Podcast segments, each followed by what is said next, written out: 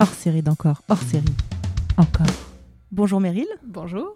Bienvenue dans le podcast Encore. Merci infiniment d'avoir accepté mon invitation. Merci à vous. Comme vous le savez, dans le podcast Encore, on parle des désirs, des rêves, mais en vieux. Et aujourd'hui, c'est un épisode spécial, hors série, où on va parler ensemble d'un fléau en France, le fléau de l'isolement des personnes âgées. Euh, peut-être avant de commencer dans le vif du sujet, est-ce que vous pouvez vous présenter? Alors oui, moi c'est Meryl Le Breton. Je, travaille euh, en tant qu'attachée de presse euh, chez les Petits Frères des Pauvres euh, depuis 2018. Donc je suis arrivée en stage de fin d'études après une, école de, communication. et puis j'ai eu un coup de cœur pour l'association, pour mon équipe. Donc je suis restée. voilà, donc je suis là depuis cinq ans. Alors, est-ce que vous pouvez peut-être nous parler de l'association, de l'équipe aussi euh, dans laquelle vous êtes, qu'on comprenne aussi un petit peu l'environnement euh, dans lequel vous travaillez? Alors oui, donc euh, les Petits Frères des Pauvres ont été fondés en 1946 par un monsieur qui s'appelle, qui s'appelait Armand Marquiset et qui, à l'époque, voulait, voulait aider les plus pauvres. Et à l'époque, les plus pauvres, c'était les vieillards. Donc il se trouve que c'est comme ça que l'association a, a commencé son action.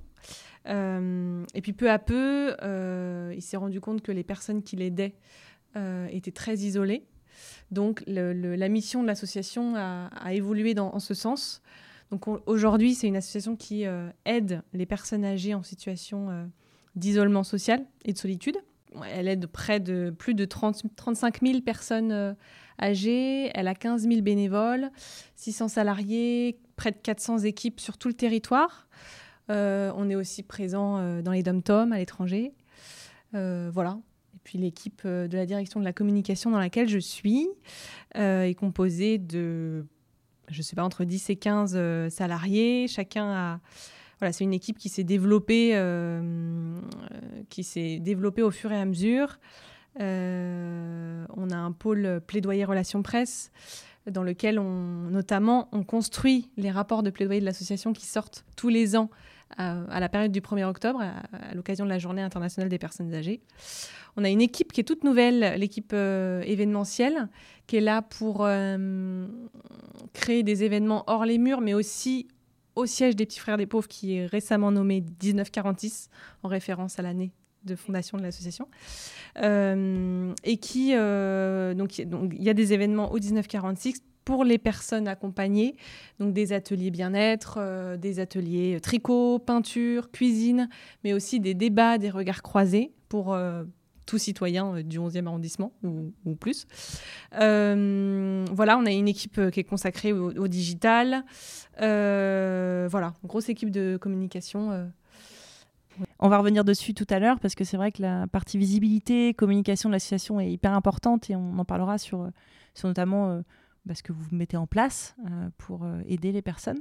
Moi, j'aimerais bien maintenant qu'on attaque vraiment ce sujet qui est le fléau euh, des, personnes, des personnes âgées, à savoir le principal fléau peut-être rencontré, c'est l'isolement. Est-ce que vous avez des chiffres à nous donner, à nous confier sur ce fléau en France? Alors oui, on sort un baromètre de l'isolement tous les 4 ans, on va dire. donc il est, le premier est sorti en 2017. Donc on, comptait 300 000 personnes âgées en situation de mort sociale. Qu'est-ce que la mort sociale? C'est être isolé des, quatre cercles de sociabilité, cercle amical, familial, le réseau associatif et le voisinage. Ça, c'est un chiffre de 2017. Euh, et aujourd'hui, en 2021, on a ressorti le baromètre juste après la crise sanitaire. Et on comptait 530 000 personnes en situation de mort sociale, personnes âgées. Euh, donc c'est énorme, enfin l'évolution est énorme. Euh, et on a donc 2 millions de personnes âgées qui sont en risque de, en risque de grand isolement. Donc là, les 2 millions sont euh, isolés des cercles amicaux et familiaux. Donc voilà. Et en 2000... Sur les quatre piliers, ils en ont deux Tout sur à lesquels ils sont aujourd'hui éloignés. Exactement. Et le 2 millions, donc ça c'est le chiffre qui date de 2021. En 2017, c'était 900 000. C'est un chiffre qui a plus que doublé en euh, 4 ans. Comment vous l'expliquez ça aujourd'hui, cette augmentation euh Alors, il y a plusieurs euh, explications. La première, elle est finalement un peu logique. Euh, on est dans une ère de transition démographique, donc forcément, plus il y a de personnes âgées, plus il y a de risques de personnes âgées isolées. On parle juste entre parenthèses, on est à un quart aujourd'hui de la population française qui a plus de 60 ans et on arrive sur le un tiers en 2030. Exactement. Euh, exactement. Euh, la deuxième explication, c'est que donc il y a eu forcément une crise sanitaire entre les deux, qui a euh, encore plus isolé des personnes qui étaient déjà isolées, qui a isolé des nouvelles personnes âgées, qui a fragilisé des personnes âgées. Donc voilà, c'est les deux c'est les deux explications, en tout cas qu'on a repérées pour expliquer cette augmentation de, du taux de personnes âgées isolées. Est-ce qu'il y a, voyez des différences entre l'isolement des personnes âgées qui vivent encore à domicile et celles qui sont dans les instituts tels que les EHPAD? Alors, il y a de l'isolement dans les deux. Euh, de fait, les personnes euh, qui résident en EHPAD, par définition, ils sont accompagnés par un personnel soignant au quotidien, mais ça ne veut pas dire qu'ils ne sont pas isolés, parce qu'on le sait très bien, le personnel soignant euh, n'a pas forcément le temps de, de faire du relationnel, et c'est d'ailleurs pas forcément leur rôle, mais pas le temps de, de, de, euh, de, ouais, de faire du relationnel avec les personnes euh, qu'elles soignent. Donc, c'est des personnes qui sont, qui sont seules, qui se sentent seules, mais qui ne sont pas forcément isolées. Euh, contrairement aux personnes âgées qui sont seules à domicile ou ben, de fait, alors là encore, ça dépend de si on habite dans le milieu urbain, dans le milieu rural, mais c'est des personnes qui n'ont pas forcément au quotidien des, du personnel soignant qui vient les voir et du coup qui sont Là, on parle de vraiment d'isolement euh, où on n'a personne au quotidien qui vient, contrairement à la solitude qui est ressentie, même si euh, on peut être, on peut être euh, seul, mais ne pas forcément être isolé. Est-ce qu'on connaît la différence entre solitude et isolement? Je la rappelle. Bien sûr, on rappelle. L'isolement, elle est mesurable. voilà, il y a, vous avez, bah, comme typiquement les 530 000 personnes, on a, on a compté en fonction justement de, des cercles de sociabilité, la solitude, c'est un sentiment. Donc c'est deux notions très différentes. Il y en a un qui est plus factuel que l'autre. Ouais, y a, en fait, l'isolement, euh, vous, vous, avez des proches ou non, vous êtes isolé ou non, point barre. Vous pouvez être euh, très enfin, accompagné, euh, mais vous pouvez vous sentir seul. Et ça, je ne suis pas spécialiste du sujet, mais c'est peut-être plus le cas chez les jeunes qui finalement, euh, ou encore de la famille, ont des camarades de classe, mais qui peuvent euh, ressentir de la solitude au quotidien. C'est, alors, la, solitude et l'isolement, elle est euh, valable pour tous les âges. Hein. Mais je pense que chez les jeunes, c'est plus de la solitude. Parce que le baromètre que vous avez créé, est-ce que c'est une manière de mettre en lumière des choses qui existent depuis toujours Ou est-ce que dans notre société, l'isolement est un fléau récent? Et si oui, voilà, comment il est apparu ce fléau? Alors, le baromètre qu'on a sorti en 2017, c'est justement euh, pour avoir des chiffres. Parce qu'on s'est rendu compte qu'on n'avait pas de chiffres euh, sur l'isolement social, sur la solitude. Et c'est la raison pour laquelle on a créé ce baromètre. Donc, euh, on ne saura pas dire si l'isolement a, toujours existé. Mais de fait, on a, bien vu que, que, l'isolement augmentait. Donc, a priori, plus le temps avance, plus il y a d'isolement. Euh, mais comme c'est un, comme c'est un, une étude nouvelle, on, on peut pas, on n'a pas moyen de comparaison de savoir si euh, à une certaine époque il y en avait ou pas. Je pense qu'il y en a toujours eu. Mais est-ce que l'État, euh, parce que la partie associative, je l'entends, cette notion d'avoir des chiffres, mais est-ce qu'il y a aussi derrière une volonté étatique Est-ce que vous avez été épaulé pour faire ce baromètre de l'État? Dans la construction du baromètre, on, a travaillé avec un, institut d'études qui s'appelle CSA. donc il faut savoir qu'on on sort un rapport tous les ans au moment du 1er octobre. Euh, le baromètre, lui, il a lieu tous les 4-5 ans. Euh, et donc tous les ans, on travaille avec quasiment avec le, même institut d'études CSA. Et c'est eux qui... C'est un institut privé. Euh, c'est eux qui réalisent les enquêtes par téléphone pour l'enquête quantitative, donc auprès d'environ 1500 personnes âgées de plus de 60 ans. et après, il y a une étude qualitative auprès des personnes que nous, on accompagne. Euh, donc non, c'est vraiment euh, un pur produit petit frère des pauvres. Je mets l'accent dessus, mais ça m'intéresse de savoir ce que l'État, euh, aujourd'hui, enfin votre vision, vous, en tant qu'association, de ce que l'État fait dans son ministère, notamment de la famille, parce que c'est là où est rattaché le pôle des personnes âgées. Est-ce que vous voyez une amélioration par rapport justement à cette augmentation de ce fléau? Est-ce que vous voyez des choses du côté de l'État qui sont faites? Alors, il y a une amélioration, notamment Voilà, donc le président de la République a lancé le Conseil national de la refondation. Et dans ce Conseil national de la refondation, il a laissé le ministre Jean, enfin, l'ancien ministre Jean-Christophe Combes présider la partie euh, bien vieillir. Une de ces parties a été euh, copilotée par le délégué général actuel des petits frères des pauvres, Yann Lanier. Donc on a été, on est consulté pour cette question-là d'isolement social.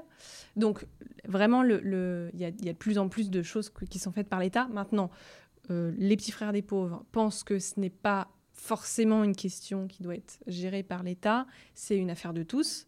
Euh, chaque citoyen a le pouvoir euh, de, bah de, de, lutter contre l'isolement social des personnes âgées. Donc voilà, c'est pas l'État peut faire des choses, mais c'est pas que à l'État de gérer la situation et de faire au mieux quoi. Euh, est-ce qu'on en meurt de l'isolement social? Oui, alors il y a un fléau dont on n'entend pas forcément beaucoup parler en France, ou alors c'est dans le cadre de faits divers assez glauques dans les médias régionaux. Quand on retrouve par exemple une personne après euh, trois semaines et que les voisins se sont pas forcément... Euh, Exactement, c'est ça. donc ça, il n'y a pas de statistiques officielles qui ont été faites, mais l'année dernière, on a tristement décompté chez les petits frères des pauvres le nombre de personnes qu'on a retrouvées mortes chez elles et dont le cas a été médiatisé, donc euh, ça vaut ce que ça vaut. Euh, on a compté euh, de mémoire 14 ou 15 personnes en 2022 qui ont été retrouvées mortes chez elles des mois, voire des années après. Donc ça, c'est mourir clairement de, la mort sociale. Au Japon, ils, ils appellent ça le kodokushi.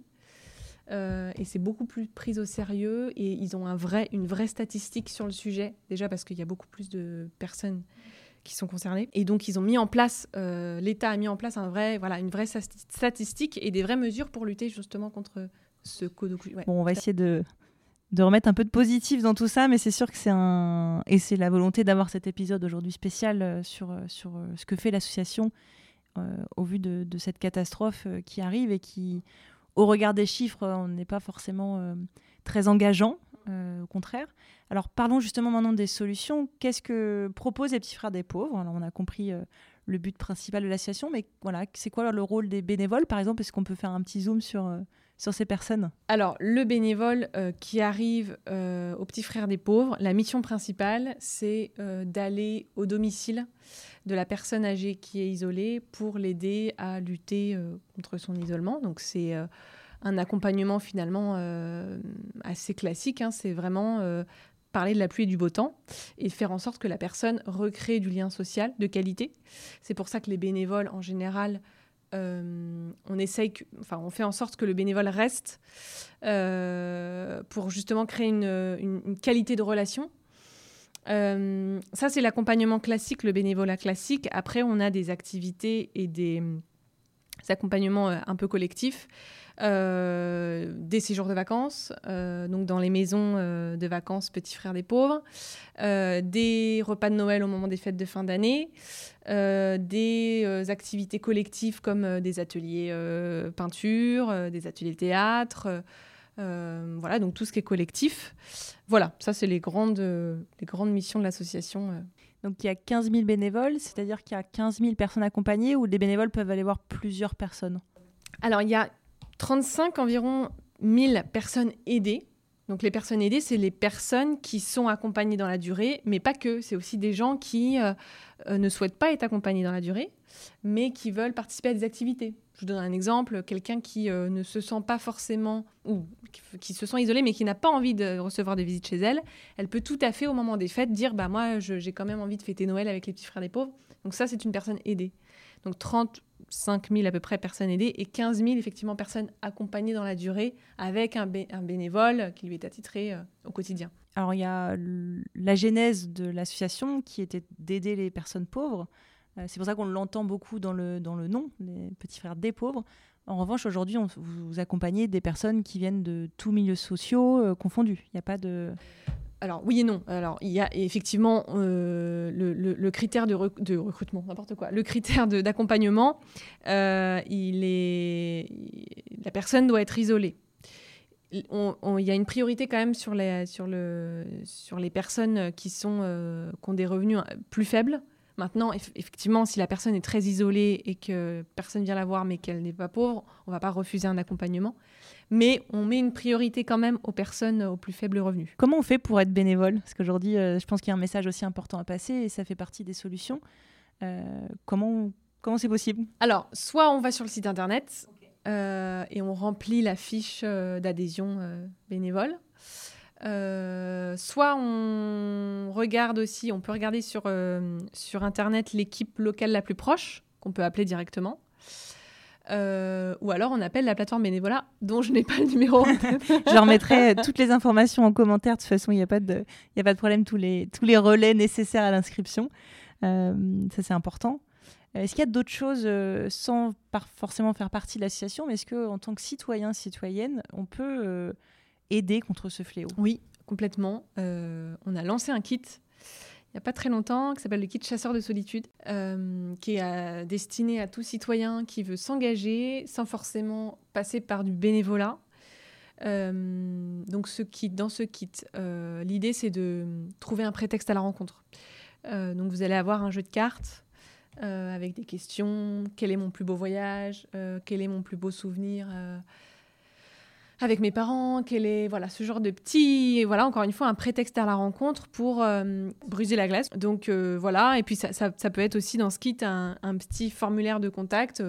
Euh, je m'appelle Claire, je suis disponible de telle heure à telle heure le mercredi. si vous voulez que je vous aide à faire vos courses, voilà donc des petits des petites idées comme ça si vous avez du temps libre que vous pouvez utiliser si vous connaissez dans votre entourage un voisin ou quelqu'un dans la rue que vous estimez être isolé. Donc euh, ça, c'est vraiment à destination de tout citoyen qui veut s'engager.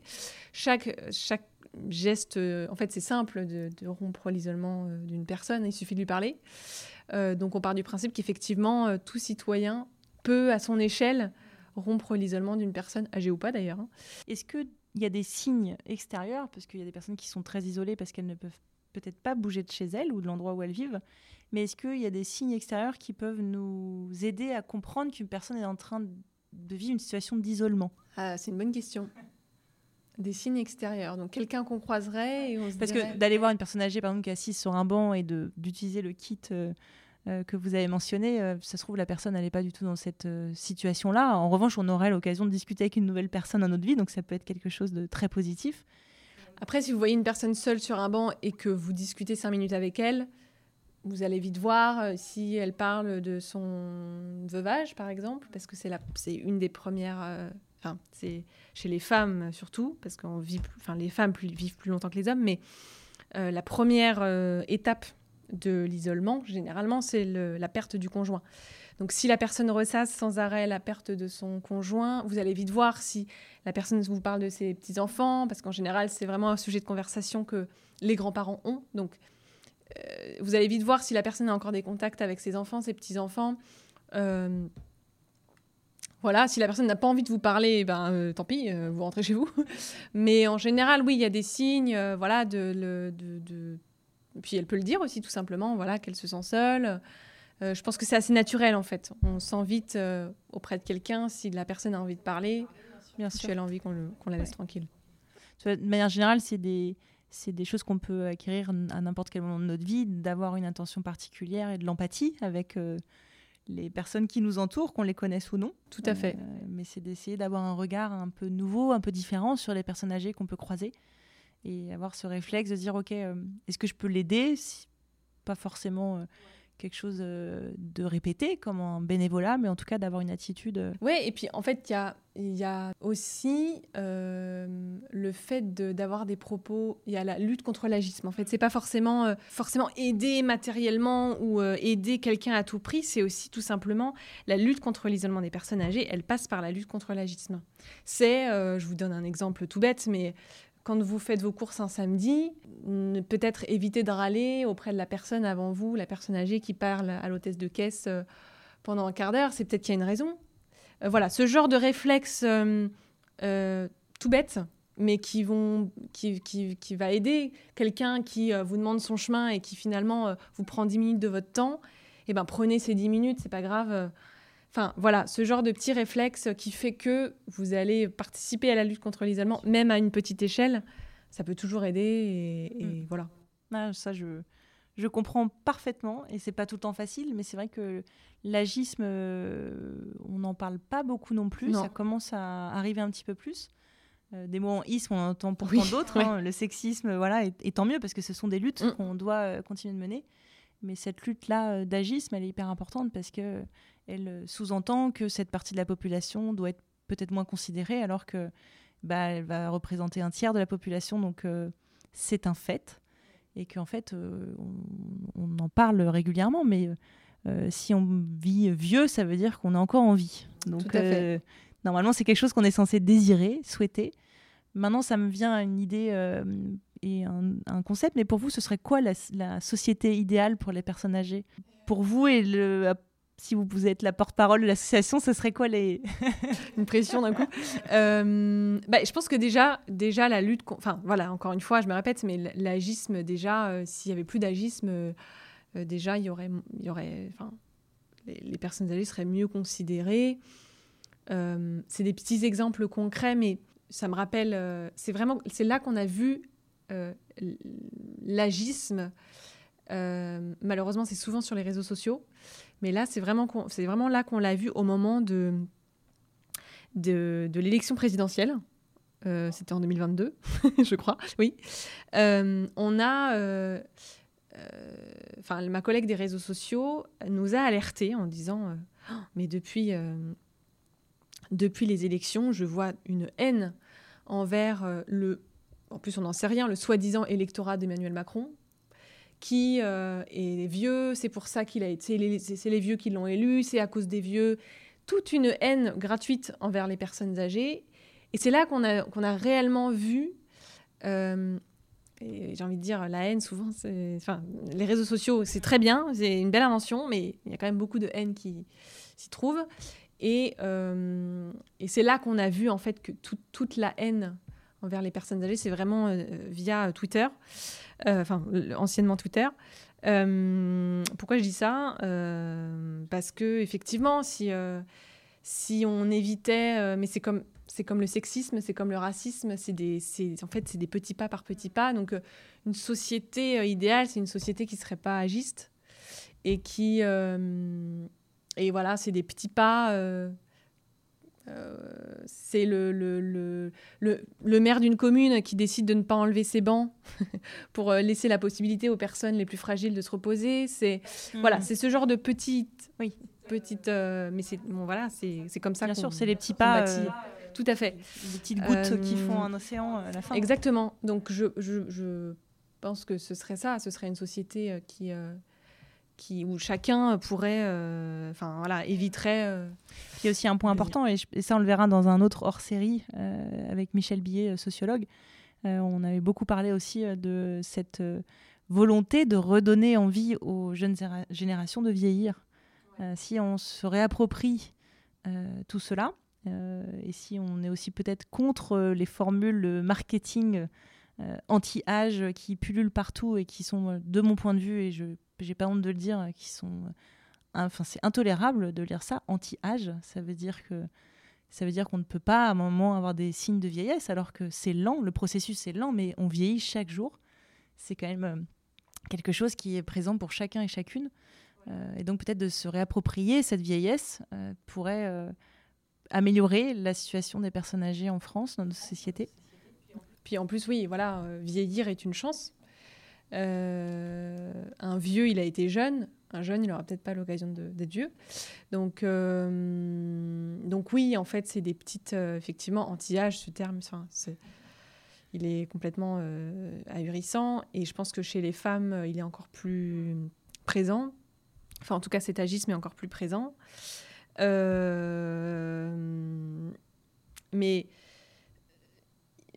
je pense qu'on a, enfin, au quotidien, il faut, il faut, hum, il faut blâmer personne parce qu'au quotidien, euh, on, fait des réflexions qui peuvent, euh, qui peuvent être euh, agistes sans s'en rendre compte. Enfin, je, le vois bien. euh, euh, Enfin, c'est- ridicule parce que j'ai- pas 30 ans, mais euh, le fait d'aller sur mes 30 ans, alors que c'est encore très jeune, c'est quelque chose qui me fait peur moi-même, alors que je suis la première à dire il faut pas avoir peur de vieillir. Mais voilà, ma collègue a 56 ans, elle est magnifique.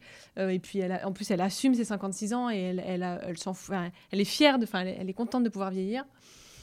Et, euh, et, voilà, et je me trouve ridicule à me dire, euh, mais j'approche sur mes 30 ans, mais alors que, mais du coup, je pense que vraiment, c'est normal, c'est c'est humain et c'est c'est difficile de, de, se dire, même quand je vois mes parents vieillir, ça me fait peur. Mais c'est c'est comme ça, c'est parce que ça, on se rapproche petit à petit de la mort. Donc il faut blâmer personne, c'est normal d'avoir de, peur euh, de vieillir. Mais, euh, mais, euh, mais voilà, c'est un long chemin. oui, oui, c'est compliqué. De, de, de, Puis parce qu'on nous a inculqué que voilà, à la télé, en publicité, on voit que des, même quand on parle d'amour, on voit que des, des, jeunes, des beaux, des voilà. Et donc c'est tout un processus mmh, qu'il faut. Bien sûr. Et bien, ça me fait penser à la, toute la communication qui est nécessaire. Et euh, je trouve que les petits frères des pauvres, euh, vous avez une communication qui est assez incroyable. Notamment, j'aimerais bien qu'on revienne sur une parce que je trouve que ça fait partie des solutions pour améliorer. Euh, et lutter contre l'isolement et l'agisme en France, c'est la communication et de montrer ce que c'est réellement vieillir. Euh, à ma toute petite échelle, le podcast encore a aussi cette volonté-là d'aller chercher des nouveaux témoignages de vieux heureux qui vieillissent, qui ont des tracas, mais qui sont heureux de vieillir. Et hum, il y a une campagne, euh, je crois que c'était l'année dernière, sur euh, la sexualité des personnes âgées que j'avais trouvé formidable. voilà, est-ce qu'il y a d'autres est-ce que vous pouvez revenir déjà? Et puis, est-ce qu'il y a d'autres communications qui sont prévues Alors oui, c'est une campagne qui a été mise en place en octobre. Donc c'était à l'occasion du rapport euh, qui est sorti euh, sur euh, la vie affective, intime et sexuelle des personnes âgées, avec donc justement avec notre institut d'études CSA des chiffres parlants. et on, on s'est dit qu'avec ces chiffres, on a, on, pour la première fois dans un rapport, on avait des bonnes nouvelles à chaque fois, c'était oh, mais l'exclusion numérique, c'est c'est voilà 40% des personnes âgées sont exclues numérique, 530 000 personnes sont en situation de mort sociale. Et là, pour une fois, on avait une étude qui montrait des bonnes nouvelles. Voilà, il y a euh, une personne sur deux qui est encore amoureux de son conjoint. Euh, il y a euh, plus de 90% des, personnes âgées qui se trouvent désirables. voilà, on avait des bons chiffres positifs et on s'est dit, ça, il faut vraiment en faire quelque chose.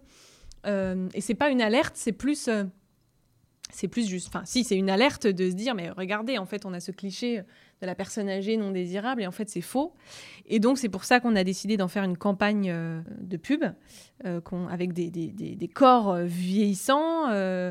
et alors, toute cette campagne est aussi, a aussi été accompagnée d'un défilé de mode qu'on a organisé à l'Hôtel de Ville de Paris, où des personnes âgées défilaient avec des jeunes euh, d'une école de mode avec laquelle on était partenaire, Lisa. Donc les personnes âgées défilaient. Euh, c'était magnifique. Euh, vraiment, sur, les, sur le, la salle je ne sais plus comment elle s'appelle cette salle, mais dans une très belle salle de l'hôtel de ville, pour dire, mais voilà, ils ont encore. Enfin, je me souviens d'une dame qui était avec son, enfin, vraiment, qui était avec son respirateur, qui défilait debout, comme si, alors que une demi-heure avant, elle était assise, fatiguée, et en fait, on a réussi à faire en sorte qu'elle défile debout euh, devant euh, je ne sais pas combien de personnes. Elle était heureuse. Donc voilà, c'était vraiment le visage euh, fier de pouvoir montrer que voilà, les personnes avaient encore se montraient concrètement, montrer leur corps et montrer la possibilité ouais, de, marcher, de défiler. Donc il y avait tout ce côté un peu militant trois événements liés, le rapport, la campagne et euh, le défilé. Euh, et, puis, euh, et puis voilà, ça a été, ça a été vrai. Il y a eu un avant et un après défilé. Je pense que le défilé, ça a été... La campagne, c'était impressionnant, mais on n'avait peut-être pas, on n'a on pas eu de retour concret de personnes qui nous ont dit, enfin si bien sûr les personnes qu'on connaissait nous disaient cette campagne elle est géniale, mais le défilé, les gens quand on quand on se présentait en tant que petit frère des pauvres, les gens nous disaient Ah, mais oui, vous avez organisé un défilé. Donc il y a vraiment eu un avant et un après défilé pour l'association. Euh, donc c'est une bonne nouvelle, c'est une super chose. Même, on a vraiment été. Euh, je vous donne un, exemple de contexte euh, en Grèce, il me semble. Au moment où on a organisé le défilé, il y avait une polémique parce qu'il y a une émission de télé sur le mannequinat où euh, il y a une dame de plus de 60 ans qui se présentait en tant que... Alors, je crois que le concept de l'émission, c'était euh, euh, une personne lambda qui voulait devenir mannequin et il y avait un juré, enfin, un des, jurés qui disait oui ou non. bref, c'était un truc assez banal, une émission de mannequinat. donc, la personne avait plus de 60 ans et une des jurés a dit « ce n'est pas sa place ici ». Et donc, le défilé français d'une association française a été pris en exemple en Grèce en disant mais regardez, regardez en France ce qui, est fait et du coup on a eu un nombre d'articles de presse grecs complètement euh, voilà dont on s'attendait pas forcément mais voilà on a vu vraiment l'apport positif que ça a eu euh, même à l'international. Et c'est quoi votre agenda, par exemple, là, sur la fin de l'année, l'année prochaine? Est-ce qu'il y a des grands événements qui sont prévus ou des choses en local? Alors oui, alors tout à fait. Il y a euh, les cafés schnock au niveau régional, qui sont des, des cafés, enfin, qui sont des rencontres entre générations. Euh, avec des, des, des, listes un peu sur le principe du kit chasseur de solitude, c'est-à-dire que vous avez des idées de questions à poser aux jeunes et aux vieux entre eux, et voilà, l'idée c'est de, de, de, discuter euh, de personnes de générations différentes qui, qui, échangent sur des sujets divers. Euh, donc ça, ça se fait euh, notamment à Orléans et à, à Charleville-Mézières. Mais l'idée c'est de, vraiment le, le, faire partout en région. C'est un espace qui est voulu temporaire ou qui est permanent ensuite C'est temporaire. C'est temporaire, tout simplement. Oui, parce que c'est assez itinérant quand même, donc ça peut pas. Euh, ça, et puis euh, notre grosse, grosse actualité, c'est donc le, prochain rapport euh, des petits frères des pauvres qui est sur l'intergénérationnel. Sur le, lien entre, enfin, sur l'isolement des personnes âgées et les liens intergénérationnels, qui va sortir donc le 28 septembre. Après, on aura bien des petits projets comme ça qui vont s'ajouter, mais c'est bien, c'est et puis après, on a Noël hein, qui arrive euh, en décembre. Vous avez l'opération avec les petits bonnets aussi euh, et innocents. Alors ça, c'est quelque chose qui se fait tous les ans. Euh, voilà, ça c'est. Ouais, c'est quelque chose de récurrent depuis, je crois, une quinzaine d'années, si je me trompe, si je me trompe pas. Ouais, effectivement, chacun peut tricoter des petits bonnets, les envoyer ici au siège. Et, et, nous, on les envoie après à Innocent pour qu'ils les mettent sur les petites bouteilles et que pour chaque bouteille achetée, il y a 20 centimes, je crois, qui est reversé aux petits frères des pauvres. Donc ça c'est euh, parce que je sais que c'est des passions euh, qui viennent de plus en plus, euh, même chez les trentenaires, le tricotage. Oui, complètement. C'est un truc qui devient complètement à la mode, ouais. Donc, faut pas hésiter. bien. Ça fait partie des actions qu'on peut faire en tant, en tant que citoyen, citoyenne. Tout à fait. De, de, se mettre au tricot, en tout cas en fin d'année, pour envoyer des petits bonnets. C'est ça. Euh, est-ce qu'il y a d'autres choses euh, à prévoir euh, ou c'est les grands événements Ah si, si, non, bien sûr, j'ai oublié quelque chose. C'est, la...